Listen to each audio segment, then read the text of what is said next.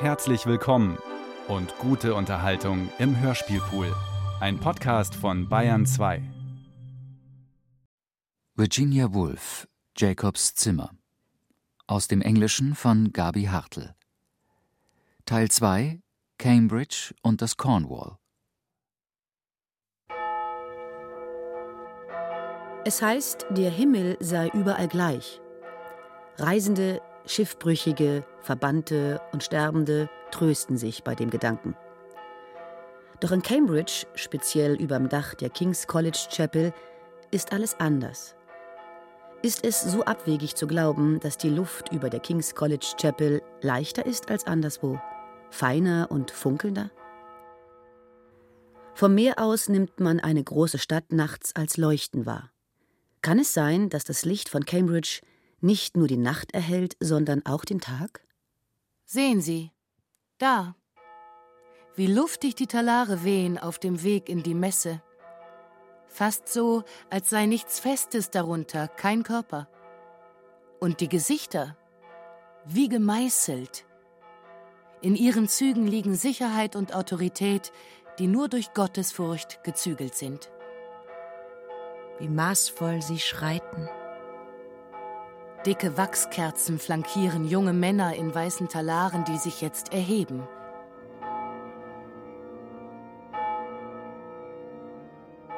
Schräge Lichtflächen fallen akkurat durch jedes einzelne Fenster.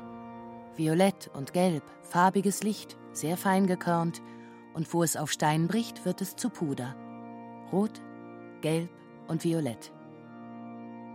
Weder Schnee noch wucherndes Grün, weder Winter noch Sommer bedrohen die bunten Fenster. Wie Glasscheiben einer Laterne beschirmen sie ihre Flamme. Die Ordnung da unten im Kirchenschiff. Gravitätisch erheben sich die Stimmen, weise antwortet die Orgel. Was für eine Disziplin. Warum soll man Frauen hier zulassen? Ja, ja, sowas kommt vor, wenn die Gedanken schweifen. Und Jacob sieht wirklich sehr abwesend aus, den Kopf so zurückgeworfen, das Gebetsbuch an der falschen Stelle aufgeschlagen? Keiner würde je auf den Gedanken kommen, seinen Hund mit in die Messe zu führen, egal wie gut er erzogen ist. Da im Mittelschiff würde er vielleicht zur Säule hinlaufen, in deutlich erkennbarer Absicht. Oh Gott, wie furchtbar. Ein Hund zerstört die Andacht komplett. Genau wie die Frauen, denkt Jacob. Auch wenn jede für sich genommen fromm sein mag, anders als der Rest, und ihr Gatte für sie einsteht mit seiner Theologie und Mathematik, mit Griechisch und Latein. Weiß der Himmel, warum das so ist? Auf jeden Fall sind sie wahnsinnig hässlich. So lernt man hier denken. Waverley hieß die Villa an der Straße nach Girton. Und das nicht etwa, weil Mrs. Plummer die Bücher von Scott gelesen hatte oder überhaupt etwas auf Namen gab. Für sie war es einfach praktisch, für den Fall, dass sie Studenten zum Essen da hatte. Und so waren denn Hausnamen Gesprächsthema an diesem Sonntag, als sie da saßen und auf den vierten Gast warteten. Kennt jemand von Ihnen diesen Mr. Flanders? Mr. Durant kannte ihn und lief deshalb auch leicht rot an. Er wird kommen, da bin ich ganz sicher. Tja, Mr. Plummer stand auf und ging zum Kamin. Mrs. Plummer lachte hell auf, um zu zeigen, was für ein netter Kerl sie doch war. Kurzum, etwas Schlimmeres als diese Szene, diesen Ort und diese Aussicht. Sogar der maiblühende Garten war überzogen von kühler Sterilität, und ausgerechnet jetzt schob sich noch eine Wolke vor die Sonne. Etwas Schlimmeres als das hier ist kaum vorstellbar. Die Studenten blickten starr in den Garten, was Mrs. Plummer die Gelegenheit gab, ihrem Gatten einen vielsagenden Blick zuzuwerfen. Und er läutete das Glöckchen, wobei er die Verantwortung für diesen Akt nicht voll übernehmen mochte. Es ist unentschuldbar, empörend, auch nur eine einzige Stunde des Lebens so zu vergeuden. Außer vielleicht, schoss es Mr. Plummer durch den Kopf, als er den Hammel aufschnitt, außer vielleicht durch folgende Tatsache. Wenn kein Professor aus Cambridge seine Studenten sonntags zum Essen einlüde, wenn also Sonntag um Sonntag vergingen und junge Männer nach ihrer Zeit hier auf der Universität Rechtsanwälte würden, Parlamentsabgeordnete und Geschäftsmänner, wenn kein Professor aus Cambridge je zum Essen einladen würde. Na, was meinen Sie, junger Mann? Wertet die Minzsoße das Lamm auf oder das Lamm die Minzsoße? Mr. Plummer fragte den jungen Mann neben sich, nur um das Schweigen zu brechen, das, wie ihm bewusst wurde, schon fünf Minuten herrschte. Ich weiß nicht, Sir. Da kam Mr. Flanders. Er hatte sich in der Zeit geirrt. Mit dem Fleischgang waren sie fertig. Doch Mrs. Plummer nahm trotzdem zum zweiten Mal Kohl. Jacob weiß, er muss sich beeilen. Er muss mit dem Hammel durchkommen, solange sie Kohl auf dem Teller hat. Ein, zweimal schaut er zu ihr rüber. Wie liegt er in der Zeit?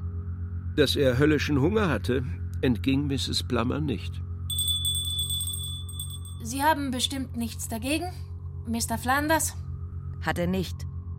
Und so ließ sie den Obstkuchen servieren.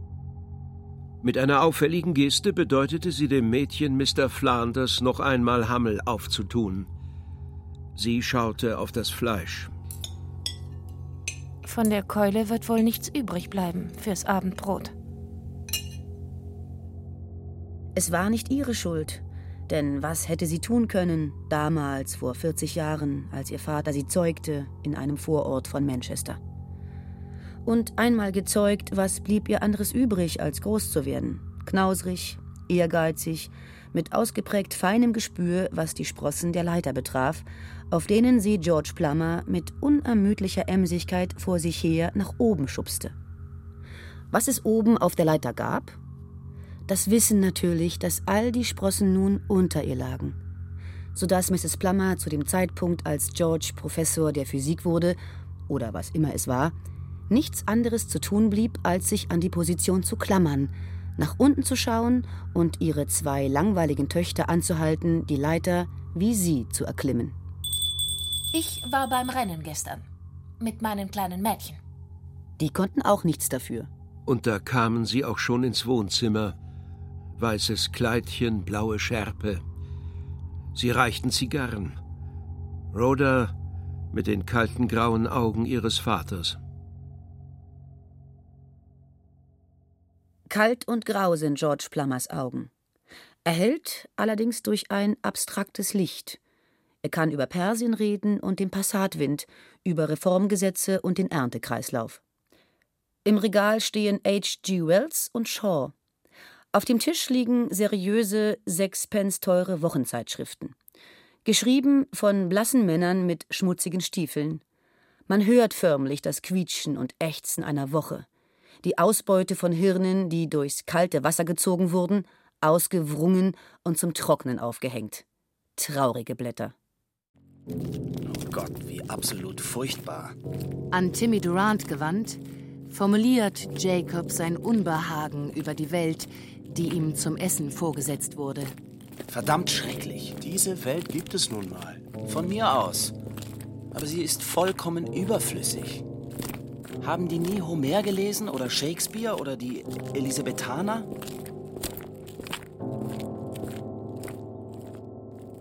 Mit jugendlichem Hochmut und der Gewissheit seiner natürlichen Begabung sieht er alles messerscharf vor sich. Wie erbärmlich ihr Leben doch ist. Arme Teufel. Die Intensität seiner Aufregung zeigt, wie sehr er schon auf dem Sprung ist. Anmaßend und unerfahren aber mit sicherem Blick erkennt er die Städte, die seine Altvorderen gegen den Himmel errichten, als das, was sie sind. Vorstädte aus Backstein, Kasernen und andere Orte des Drills. Er war ein junger Mann von Substanz. Egal ob Student oder Ladenjunge, ob Mann oder Frau, wer um die 20 ist, erfährt die Welt der Erwachsenen als Schock, sobald ihr düsterer Schatten über das fällt, was uns ausmacht. Die Wirklichkeit aber, diese störrische, nicht wegzuredende Gewissheit, die einem an der Jugend so unerträglich vorkommt. Das Moor. Byron, das Meer und der Leuchtturm, der Schafskiefer mit den gelben Zähnen. Ich weiß, wer ich bin und habe auch vor, der zu sein. Und nirgends gibt es eine fertige Form für sein Leben. Die muss Jacob schon selbst erschaffen. Die Plummers dieser Welt werden ihn davon abhalten wollen. Shaw und Wells und die ernsthaften, teuren Wochenzeitschriften werden ihn niederdrücken. Bei jeder Einladung zum Mittagessen, zum Abendessen oder zum Tee wird es denselben Schock geben, den Schrecken, das Unbehagen, aber dann auch die Lust. Denn mit jedem Schritt, den er am Fluss entlang geht, baut er Gewissheit in sich auf. Große Zuversicht wächst zu ihm von allen Seiten. Die Bäume biegen sich. Die grauen Kirchtürme sind weich im Blau. Stimmen wehen herüber. Sie schweben scheinbar in der Luft, dieser federnden Frühlingsluft, elastisch durch all die Teilchen, Kastanienblüten, Pollen, was es auch sein mag, das der Luft im Mai diese Kraft gibt, das die Bäume verwischt, die Knospen verklebt, das Grün verstreicht.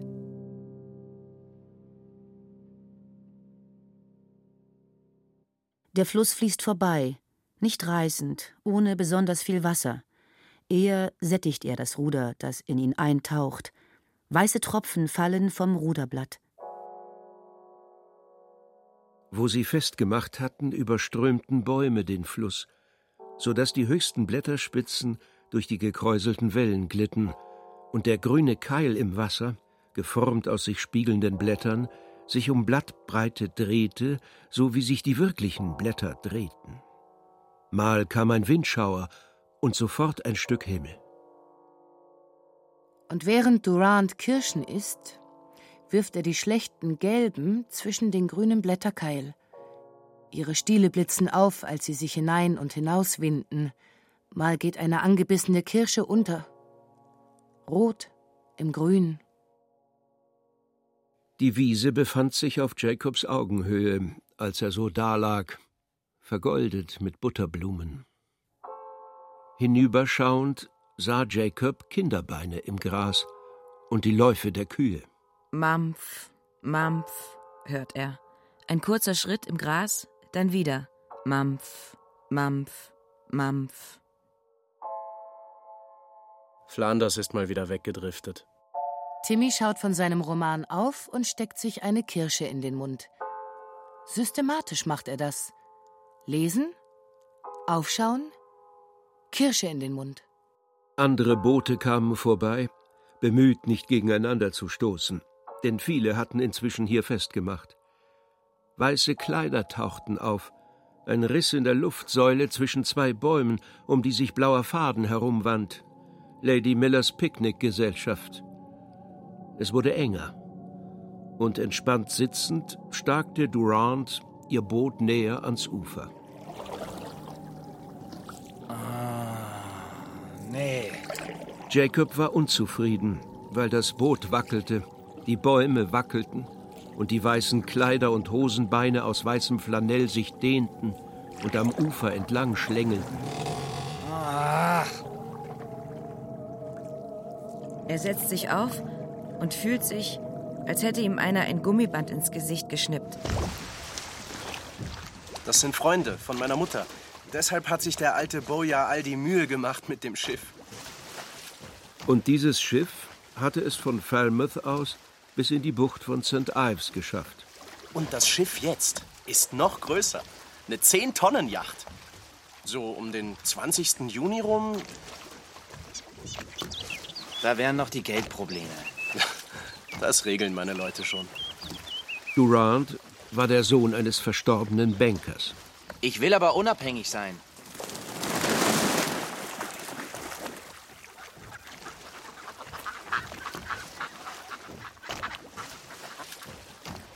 Meine Mutter hat was davon geschrieben, nach Harrogate zu fahren. Ein bisschen gereizt ist er und tastet in der Hosentasche nach seinen Briefen. Stimmt das mit deinem Onkel, dass er Moslem geworden ist? Hm. Der füttert wahrscheinlich die Fische, wenn du mich fragst. Mensch, sind ja alle. Er zerknüllte die leere Kirschtüte und warf sie in den Fluss. Dabei fiel ihm Lady Millers Picknickparty ins Auge, die auf der Insel stattfand. Eine Mischung aus Scham, schlechter Laune, Düsterkeit trübte seinen Blick. Los, komm, wir hauen ab. Furchtbar, die Leute. Und sie fuhren weiter und ließen die Insel hinter sich.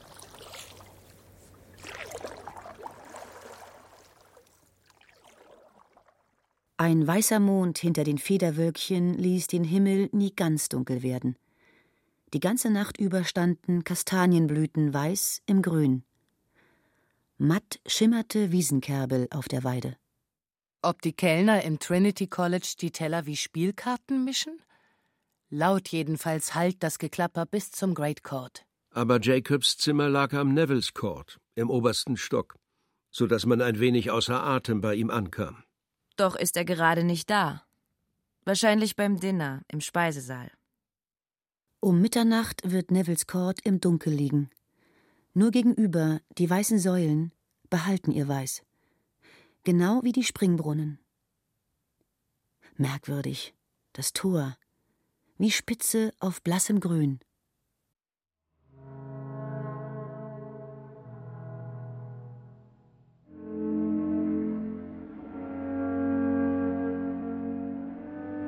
In Jacobs Zimmer stand ein runder Tisch.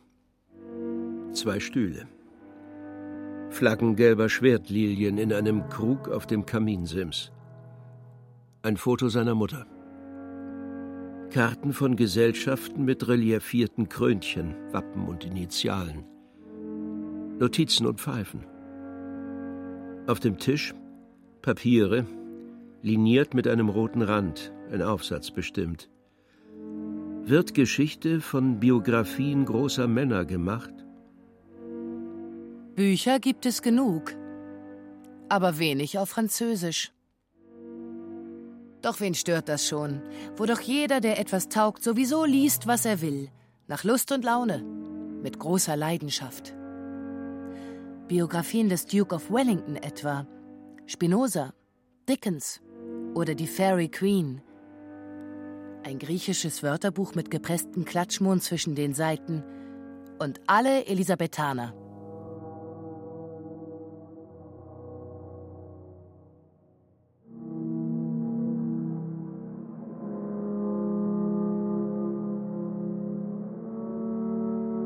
Die Pantoffeln waren furchtbar abgenutzt. Wie ausgebrannte Boote sahen sie aus. Dann gab es Fotos von den alten Griechen und ein Mezzotinto von Sir Joshua Reynolds. Sehr englisch das alles. Auch Jane Austens Werke, vielleicht aus Respekt vor dem Geschmack eines anderen. Den Carlyle hatte er gewonnen.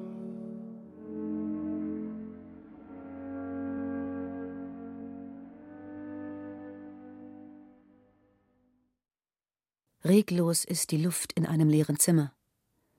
Der Vorhang bauscht sich, kaum merklich. Die Blumen im Krug bewegen sich leicht. Eine Faser des Korbsessels knarrt, obwohl niemand drin sitzt.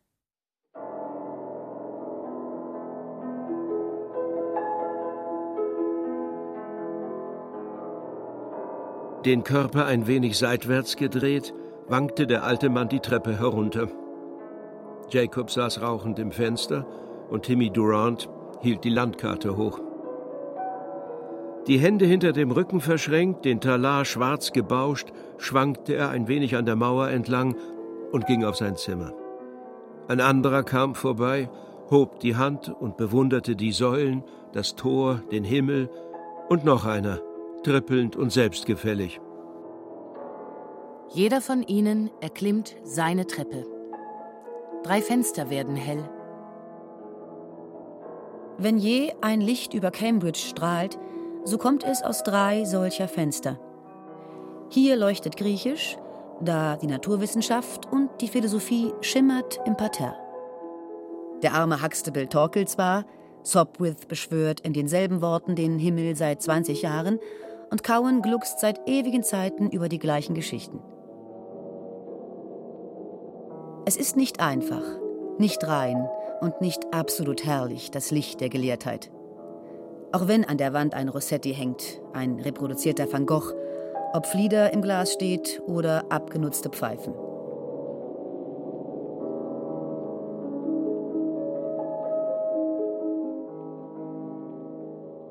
Präzise wie eine Schweizer Uhr zieht er sich um, der alte Huxtable. Sinkt in den Sessel und stopft seine Pfeife, sucht seine Zeitung, verschränkt die Füße und kramt seine Brille hervor. Sein fleischiges Gesicht verliert an Gestalt. Falten fließen ins Leere, als sei die Halterung weg. Und trotzdem nehmen Sie alle Köpfe auf einer Sitzbank in der Untergrundbahn. Das Hirn des alten Huxtable enthält mehr als sie alle zusammen. Und wie seine Augen das Gedruckte abgrasen, setzt eine Prozession sich in Gang, dringt vor in entlegenste Gänge des Gehirns, geordnet im Gleichschritt und verstärkt über die Dauer des Marschs von frischen Rinnsalen, bis der ganze Saal, die Kuppel oder wie man es nennen will, anschwillt von neuen Ideen. Und doch sitzt er manchmal stundenlang da, an die Armlehne geklammert, wie ein Ertrinkender. Merkwürdige Beschränkung, wundersame Erleuchtung.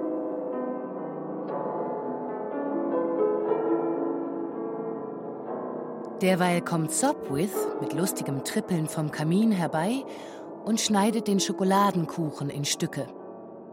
Bis Mitternacht oder länger werden Studenten sein Zimmer belagern. Keiner rührt sich, wenn einer kommt oder geht. Sopwiths Rede fließt. Er redet, redet und redet, als sei alles im Reden zu fassen. Die Seele selbst gleitet in feinen Silberscheibchen über seine Lippen, die im Kopf der jungen Männer wie flüssiges Silber zerschmelzen oder wie Mondlicht.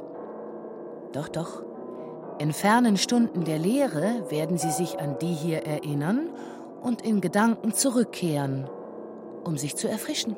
Nein, wirklich. Ein Mann kann mit ihm über alles reden. Nur im reiferen Alter kommen die Zweifel, wenn der Student von einst es vielleicht nicht geschafft hat. Dann klingt das Silber auf einmal hohl und die Inschrift wird simpel. Doch verehrt wird er immer noch.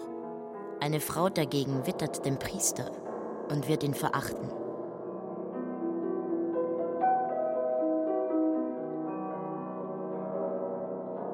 Erasmus Cowan trinkt seinen Portwein allein oder mit einem rotwangigen kleinen Mann, der genauso viel weiß wie er.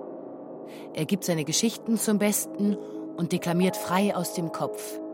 Vergil und Catull auf Latein. Wobei ihm die Worte wie Wein von den Lippen perlen. Nur manchmal beschleicht ihn der Gedanke, was, wenn der Dichter jetzt ins Zimmer träte? Was? Das soll mein Ebenbild sein?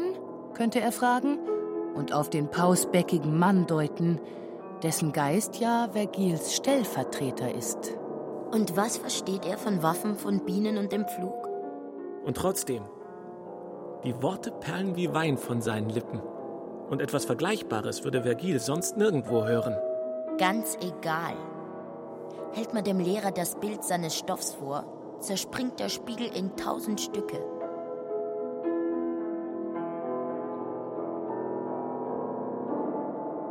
Und das ist der Stoff, den das Licht durchdringen muss, um zu leuchten. Das Licht von Cambridge. Die jungen Männer waren zurück auf ihren Zimmern. Weiß Gott, was sie da machen. Über schäumende Blumenkästen gelehnt, hielt einer einen anderen auf, der vorbeihasten wollte, und hinauf liefen sie und hinunter, bis eine dichte Fülle spürbar wurde im Hof. Der Bienenstock war wieder voll, die Bienen daheim, beladen mit Goldstaub, benommen, summend, plötzlich gesprächig. Die Mondscheinsonate wurde beantwortet von einem Walzer. Ab und zu gab es einen Schlag, als sei plötzlich ein schweres Möbelstück umgefallen. Einfach so, von selbst, nicht im allgemeinen Trubel nach dem Essen. Man stellt sich vor, dass junge Männer die Augen von Büchern heben, als das Möbelstück umfällt. Ob sie wohl lesen? Auf jeden Fall liegt Konzentration in der Luft, So zahlreich sitzen junge Männer hinter den grauen Mauern, dass einige davon ganz sicher lesen. Zeitschriften, reißerisch Spannendes. Ganz bestimmt. Beine über Arm lehnen, rauchend, über Tische ausgebreitet, schreiben sie. Und Köpfe drehen sich mit der Bewegung des Füllers. Einfache, junge Männer, die später vielleicht einmal nicht nötig, sich ihre Zukunft auszumalen. Da sind junge Männer, die bequem in niedrigen Sesseln sitzen und sich an ihre Bücher klammern, als hielten sie etwas in Händen, das sie durchs Leben bringen wird. Kein Wunder, denn alle sind so sehr unter Druck. Sie kommen aus kleinen Städten in der Provinz, die Söhne von Pfarrern. Andere lesen Kiez und vielbändige Geschichtsbücher. Bestimmt fängt jetzt einer von ganz vorne an, um das heilige römische Reich zu verstehen. Und das ist wichtig. Aber ist es nicht riskant, in ein einziges Buch zu versinken, an einem warmen Frühlingsabend, wenn jeden Augenblick die Tür aufgehen kann und Jacob da ist? Oder Richard Bonamy, der Kiez zur Seite gelegt hat und jetzt lange rosa Fidibusse aus Zeitungspapier dreht und gar nicht mehr so angeregt und erfüllt aussieht, sondern heftig und entschlossen. Wieso ist der so jung gestorben? Ich will auch Gedichte schreiben und so lieben können. Verdammt, ist das schwer. Vielleicht aber doch nicht ganz so schwer. Wenn im Trakt nebenan in einem großen Zimmer zwei, drei, fünf junge Männer sitzen, die vom Gleichen überzeugt sind. Das heißt, von der Brutalität und der klaren Einteilung in richtig und falsch. Es gab ein Sofa, Stühle, einen massiven Tisch. Und durch das offene Fenster sah man sie sitzen. Hier waren Beine ausgestreckt, da lümmelte einer auf dem Sofa, jemand anders stand am Kamingitter und redete. Auf jeden Fall bricht Jacob, der breitbeinig auf einem Stuhl sitzt und Datteln aus einer langen Schachtel pickt, in schallendes Gelächter aus. Die Antwort kam von dem in der Sofaecke. Seine Pfeife wurde hochgehalten, dann zurückgesteckt. Jacob fährt herum. Hierzu hat er etwas zu sagen. Obwohl der stämmige Rothaarige am Tisch dem zu widersprechen scheint. Denn er zückt sein Taschenmesser und stößt mit der Klinge mehrmals in einen Holzknoten im Tisch. Wie um zu betonen, dass die Stimme am Kamingitter die Wahrheit spricht, die Jacob nicht abstreiten kann. Wahrscheinlich hätte er etwas entgegnen können, aber erst muss er die Dattelkerne zu Ende ordnen. Tatsächlich. Seine Lippen öffnen sich. Nur bricht in genau dem Moment eine Lachsalve los.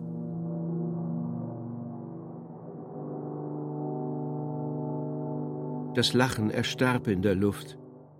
Und wer gegenüberstand, an der Chapel, die sich am Hof entlang streckte, konnte schon kaum mehr etwas hören.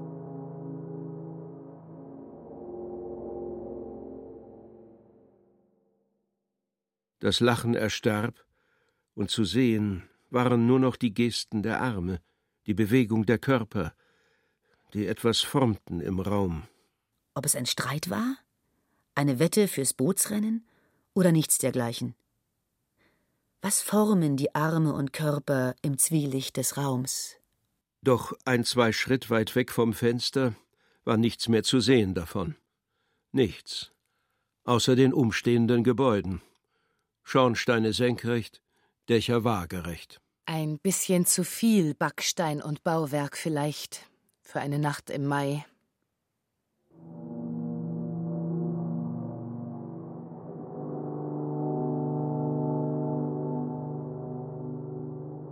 Diese Nacht über Cambridge ist in Watte gehüllt. Selbst die Glocke klingt so gedämpft, als würde sie ehrfurchtsvoll auf der Kanzel geschlagen. Als wenn Generationen gelehrter Männer die letzte Stunde durch ihre Reihen rollen ließen und ihr, schon zerschlissen von der durchmessenen Zeit, ihren Segen mitgäben, zum Wohle der Lebenden.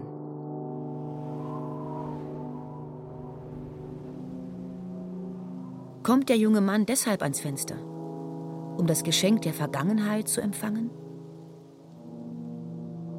Es ist Jacob. Er steht da und raucht Pfeife, als die letzten Schläge der Glocke ihn sanft umschnurren. Vielleicht ist es ein Streitgespräch gewesen? Er sieht zufrieden aus. Herrisch sogar. Ein Ausdruck, der sich leicht ändert. Vielleicht, als die Glocke ihm das Gefühl alter Bauten und Zeiten überbringt. Und vor lauter Selbstgewissheit, reiner Freude, so scheint es, gähnt er und streckt sich. Jacob ging auf den Hof. Er knöpfte seine Jacke über der Brust zu. Er war unterwegs auf sein Zimmer, und weil er als einziger Mann hier ging, hallten seine Schritte laut zurück. Groß und hoch war seine Gestalt. Von der Chapel hallten sie, von der Bibliothek, dem Speisesaal, so als riefe der alte Stein gebieterisch Der junge Mann, der junge Mann, der junge Mann. Zurück auf seinem Zimmer. Was soll das? Die ganze Zeit schon versucht er Shakespeare zu lesen. Blöd, diese Ausgabe mit dem dünnen Papier, bei dem die Blätter so schnell knittern oder aneinanderpappen wegen dem Salzwasser. Shakespeares Stücke werden so hoch gelobt. Jeder redet davon und findet sie besser als die der alten Griechen. Trotzdem hat Jacob noch nicht eines davon ganz gelesen. Dabei ist das jetzt die Gelegenheit. Da, guck mal. Die Berggipfel im Wasser. Timmy Durant hat die Scilly-Inseln gesichtet, die wie Berggipfel im Wasser liegen. Genau da, wo sie sein sollen. Hat ja prima geklappt mit meiner Berechnung.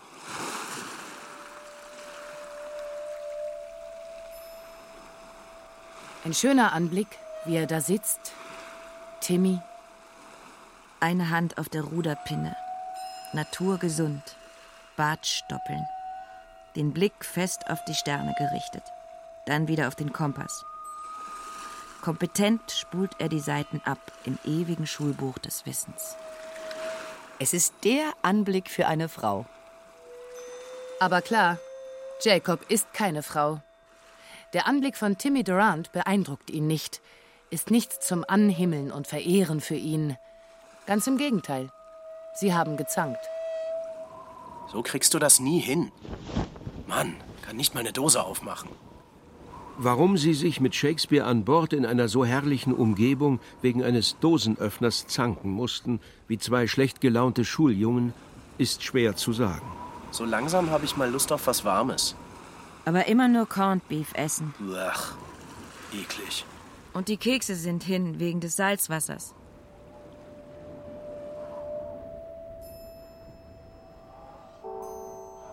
Immer dasselbe Spiel. Wellen brechen, laufen aus, sammeln sich. Brechen, laufen aus, sammeln sich.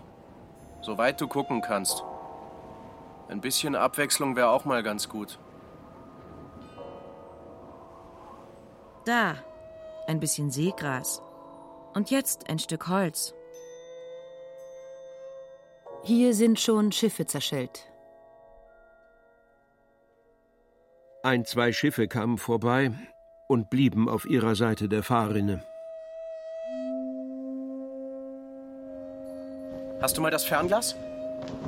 Elders and Fives fährt nach Westafrika. Unterwegs löscht er Kohle auf den Kanaren. Läuft ganz gut bei denen.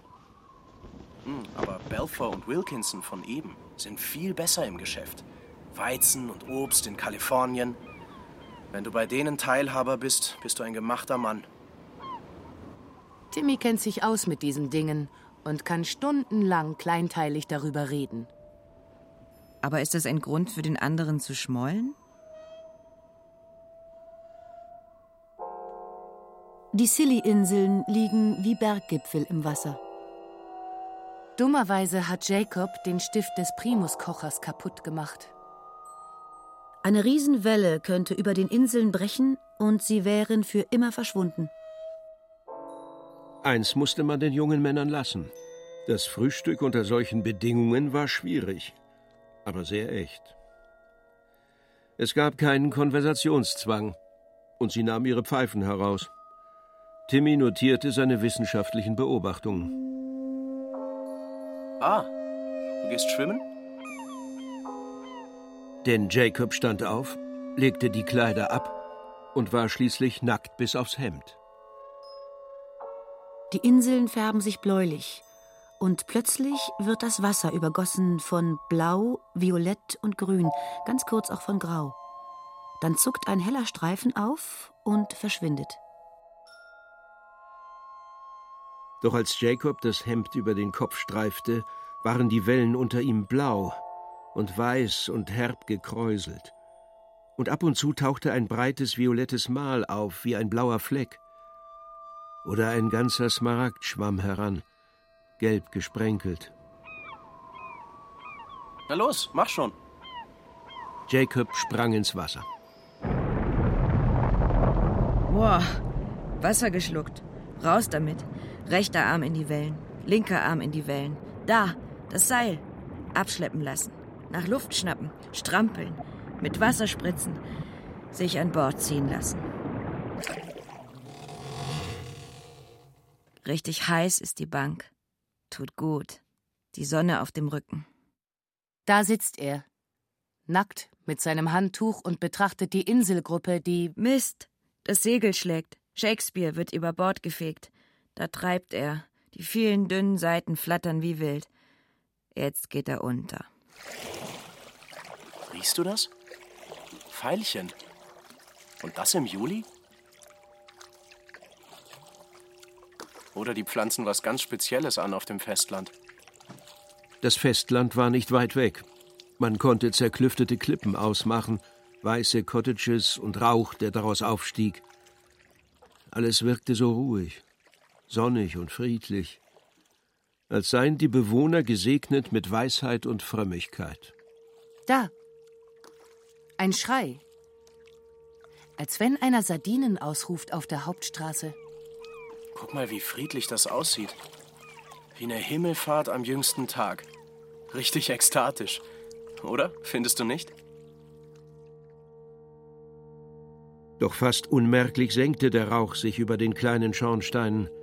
Nun wirkte er wie ein Trauersymbol, wie eine Flagge, die liebkosend über ein Grab streift. Die Möwen, erst in weitem Kreis fliegend, dann über einer Stelle schwebend, schienen auf das Grab hinzudeuten. So viel steht zweifellos fest. Wenn das hier Italien wäre oder Griechenland oder wenigstens die spanische Küste, dann würde die Traurigkeit abgefedert von der Spannung des Fremden und dem Hochkommen der klassischen Bildung. Sehr kahl sehen die Schornsteine aus, da in den Hügeln des Cornwall. Und diese Schönheit macht einen so wahnsinnig traurig. Ja, die Schornsteine und die Stationen der Küstenwache und die kleinen schmalen Buchten, in denen kurze Wellen an Land laufen, ohne dass jemand ihnen zusieht, all das weckt Erinnerungen an tiefe Trauer. Woher kommt diese plötzliche Traurigkeit?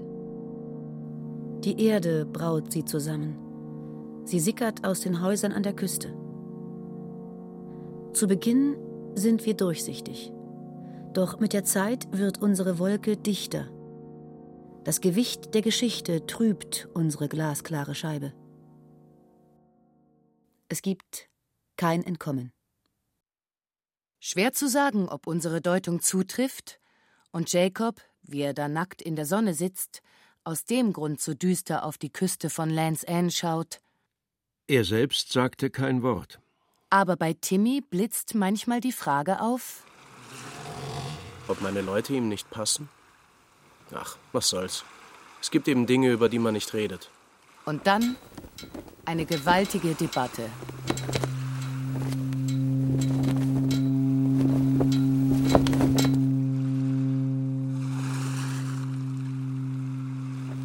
Besser kann ich es nicht erklären.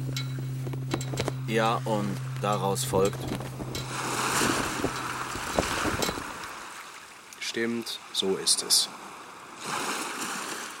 Und Jacob steht auf und krustelt herum, streckt sich, halb aus schierer Lebensfreude, denn ein sehr merkwürdiger Ton kommt von seinen Lippen, als er die Segel einrollt und die Teller schrubbt, wie ein uralter Triumphgesang. Er hat sich in der Debatte behauptet. Er hat alles im Griff. braun gebrannt, unrasiert. Er könnte mit der Zehntonner-Yacht hier um die Welt segeln. Macht er auch mal später, ganz bestimmt. Jedenfalls landet er nicht in so einer Anwaltskanzlei, wo alle mit Gamaschen herumsitzen. Unser Freund Masham wäre sicher schockiert, wenn er uns so sehen würde. Timmys Knöpfe sind abgesprungen. Kennst du seine Tante? Der hat eine Tante? Wusste ich gar nicht. Eine? Tausend Tanten hat der. Hm, seine Schwester sieht super aus. Ah, das kommt auf dich zu, Timmy. auf dich zuerst. Aber die Frau, von der ich erzählen wollte, die Tante von Masham. Mensch, jetzt, jetzt mach doch. Was ist denn so wahnsinnig komisch? Ach, ist auch egal. Er ist so furchtbar korrekt. Hm. Er ist Kanzler, bevor er 50 ist. Ist halt ein Gentleman. War der Duke of Wellington auch. Keats aber nicht. Aber Lord Salisbury. Und was ist mit Gott? Rock of Ages, cleft for me. Let me hide myself in thee. Ein Fels ragt aus dem Wasser, braun, unaufhörlich überspült von kleinen Wasserstürzen, wie der stumpfe Zahn eines Ungeheuers. Be of sin the double cure. Save me from its guilt and power.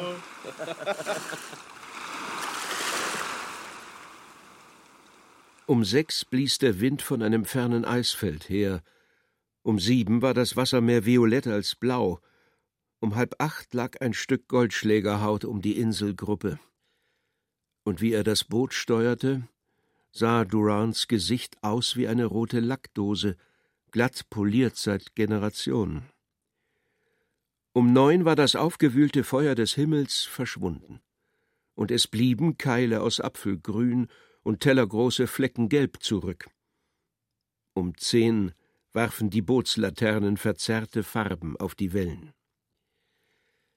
Der Lichtstrahl des Leuchtturms glitt schnell über das Wasser. Unendlich weit weg glitzern pulverisierte Sterne. Aber die Wellen klatschen ans Boot und brechen mit abscheulich regelmäßiger Feierlichkeit gegen die Felsen.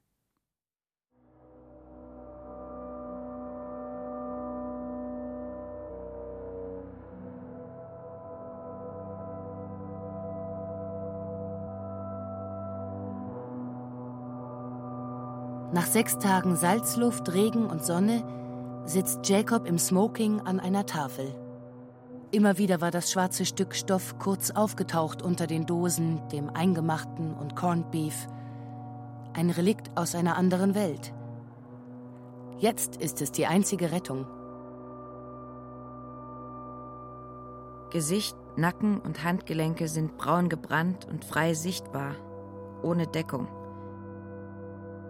Der Weinglasstiel, so zerbrechlich, rosa Papierkrausen an den Lammkoteletts und gestern noch Schinken vom Knochen genagt. Der Körper summte und glühte noch wie sein ganzes Wesen.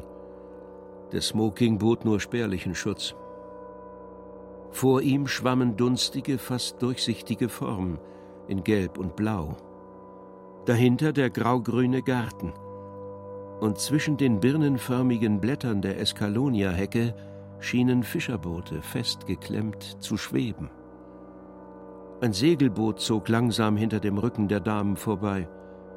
Die Tür öffnete und schloss sich. Nichts ist ruhig hier oder bleibt zusammenhängend. Und wie Ruder, die mal auf dieser, mal auf jener Seite des Boots eingetaucht werden, waren die Sätze, die von hier oder da, von jedem Platz am Tisch herankamen. Oh, Clara. Clara. Clara, Clara. Und so wurde die in gelbe Gase gehüllte Form für Jacob zu Clara. Das Mädchen saß lächelnd da, mit angeregt roten Wangen. Sie hatte die dunklen Augen des Bruders, war aber unbestimmter und weicher. Aber Mama, so war es wirklich. Genau das hat er gesagt. Miss Elliot war unserer Meinung. Aber Miss Elliot, die neben ihr saß, machte gerade dem alten Mr. Clutterbuck Platz, der von der Terrasse hereinkam. Das Dinner wird ewig dauern, denkt Jacob. Und will auch gar nicht, dass es zu Ende geht. Auch wenn das Schiff schon von einer Seite des Fensterrahmens zur anderen gesegelt ist und am Ende der Mole jetzt Licht brennt. Mrs. Durant betrachtet das Licht. Hatten Sie das Kommando oder Timothy? Ich darf Sie doch Jacob nennen. Ich habe schon so viel von Ihnen gehört. Ihre Augen wenden sich wieder dem Meer und der Bucht zu. Sie schimmern. Früher ein ganz kleines Dorf. Und jetzt? Sie stand auf, ihre Serviette noch in der Hand, und stellte sich ans Fenster. Haben Sie mit Timothy gezankt? Mir wäre das passiert an Ihrer Stelle. Es wird immer später. Und Mrs. Durant schritt durch den Raum, wobei sie sich sehr gerade hielt. Mädchen in Gelb und Blau und Silber folgten ihr, und auch die ältliche Miss Elliot in ihrem Samt. Wenn Sie erst mal so alt sind wie ich. Warum sind Sie so traurig? Wirklich traurig auf Sie? Aber woher denn? Eben, gerade. Sie sind doch nicht alt. Alt genug. Ich bin Timothys Mutter. Andromeda, Sidonia, Cassiopeia. Es gibt so viele Sterne. Oh, Sterne, wie langweilig. Sie blieb draußen vor dem Esszimmerfenster stehen. Drinnen die Männer, in Licht getaucht. Da ist Timothy. Und der stille junge Mann. Jacob Flanders. Wie unterschiedlich sie sind. Man würde gerne raten. Es gibt keine Stille. An einem Abend wie heute höre ich 20 unterschiedliche Geräusche. Wollen Sie drauf wetten? Mit Vergnügen. Eins, das Meer. Zwei, der Wind. Drei, ein Hund. Vier. Später saß Mrs. Durant im Wohnzimmer und wickelte Wolle auf. Mr. Clutterbuck las die Times. Ein wenig weiter weg unter der zweiten Lampe die Mädchen mit gezückten Scheren über einem silbern gesprenkelten Stoff für ihre Theateraufführung. Ah, Mr. Flanders. Kommen Sie. Bei mir ist noch Platz. Er war aus dem Dunkel des Zimmers gekommen, wo er unschlüssig am Fenster gewartet hatte. Im gleißenden Licht sah man jede Unebenheit seiner Haut. Doch er bewegte keinen Muskel. Sie müssen mir von der Reise erzählen.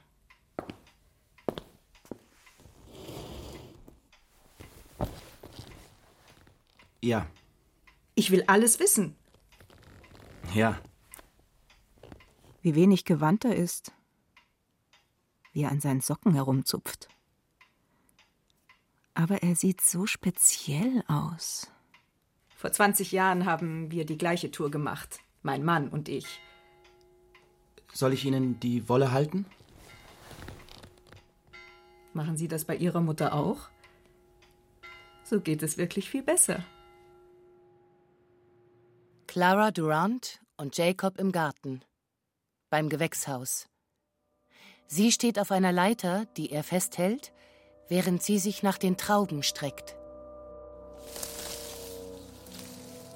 Da ist noch eine. Ein klein bisschen höher. Entzückend sieht sie aus, da oben zwischen dem Weinlaub, den gelben und violetten Ästen, blass und durchsichtig. Die Lichter gleiten in farbigen Inseln über sie. Hier muss mal wirklich einer schneiden. Das Weinlaub ist so dicht. Und ein handförmiges Blatt segelt auf Jacob herunter. Hm. Ich habe schon mehr, als ich essen kann. Es kommt einem so absurd vor, wieder nach London zurück zu müssen. Grotesk. Dann müssen Sie nächstes Jahr richtig kommen.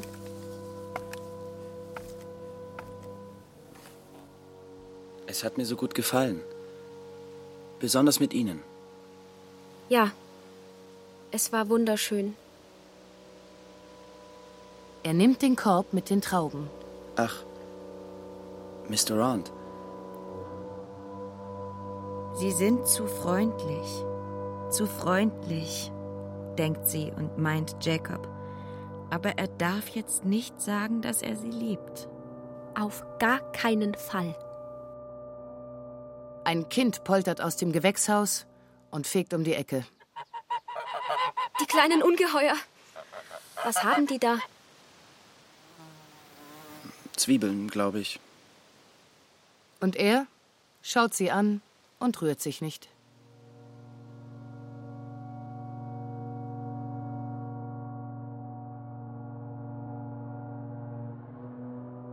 Also nicht vergessen, Jacob, im nächsten August. Auf Wiedersehen. Tschüss, Mr. Jacob. Mr. Flanders. Jacob Flanders. Zu spät. Jetzt ist er schon weg.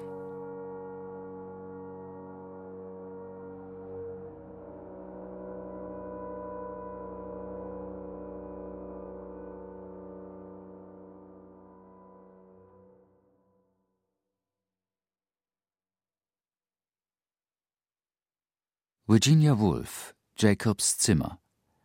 Aus dem Englischen von Gabi Hartl. Teil 2 Cambridge und das Cornwall. Mit Friedhelm Tock, Britta Hammelstein, Wiebke Puls, Silvana Krapatsch, Caroline Ebner, Dominik Kaschke, Sabine Castius, Hans Krämer, Julia Leubel, Oliver Losehand, Stefan Merki, Michaela Steiger, Andrea Wenzel und Johannes Zirner. Komposition Jakob Diehl. Bearbeitung Gabi Hartl. Ton und Technik Markus Huber, Susanne Herzig, Jean Schimczak. Regieassistenz Stefanie Ramp, Jasmin Scheffler. Regie Katja Langenbach. Produktion Bayerischer Rundfunk 2012. Redaktion Katharina Agathos. Jede Zeit ist Hörspielzeit. Hören Sie Krimis, Klassiker der Weltliteratur und Soundart hier im Hörspielpool. Weitere Infos unter hörspielpool.de.